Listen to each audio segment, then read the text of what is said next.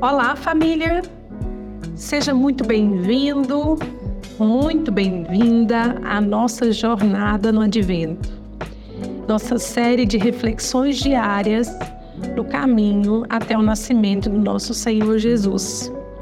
Hoje, dia 4 de dezembro de 2023, a segunda-feira de reflexão sobre o primeiro domingo do Advento.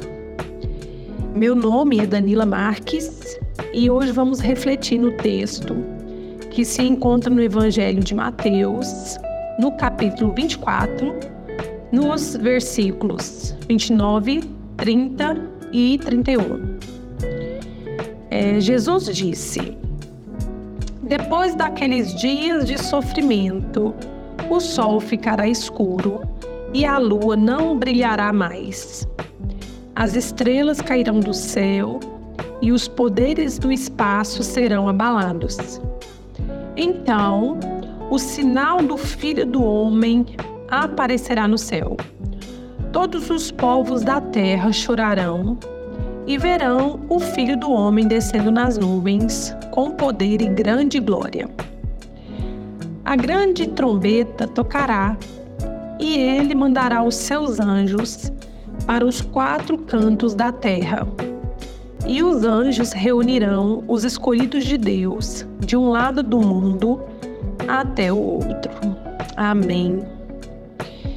Queridos irmãos e queridas irmãs, é, após descrever aos discípulos a grande tribulação, Jesus Cristo vem agora é, nos trazer a esperança ao falar da sua volta, ao falar da plena manifestação do seu reino, é, a Bíblia também nos diz lá em Lucas que haverá sinais da volta de Cristo nos céus, na terra, nos mares.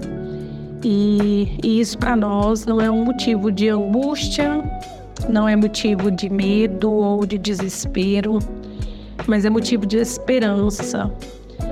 É, nasceu o Salvador. A data que, que celebra o nascimento de Jesus Cristo se aproxima e eu quero lembrá-lo, eu quero lembrá-la que o amor que salva o mundo é a nossa esperança diante de todas as lutas, tristezas, é, diante de todas as tribulações que tivemos que enfrentar.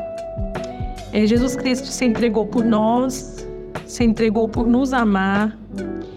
E eu oro para que, diante da ansiedade e das incertezas, nós possamos encontrar nele a paz. E somente nele a gente pode encontrar a paz que excede todo entendimento. No dicionário, a palavra esperança significa acreditar que alguma coisa muito desejada vai acontecer. E é simplesmente isso, meus irmãos.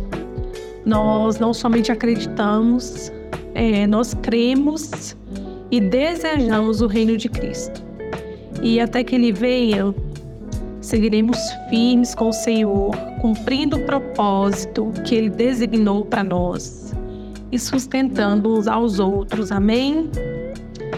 Eu quero encerrar essa breve reflexão com uma oração. Oh Deus, através do teu filho, o homem de dores, estás habituado com a nossa dor.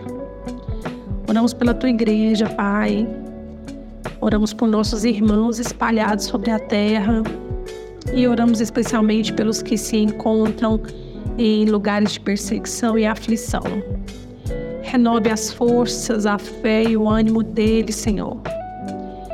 Quando a esperança se obscurecer, acende em nós a paciência e a perseverança na oração e a persistência na luta pela justiça e pela paz.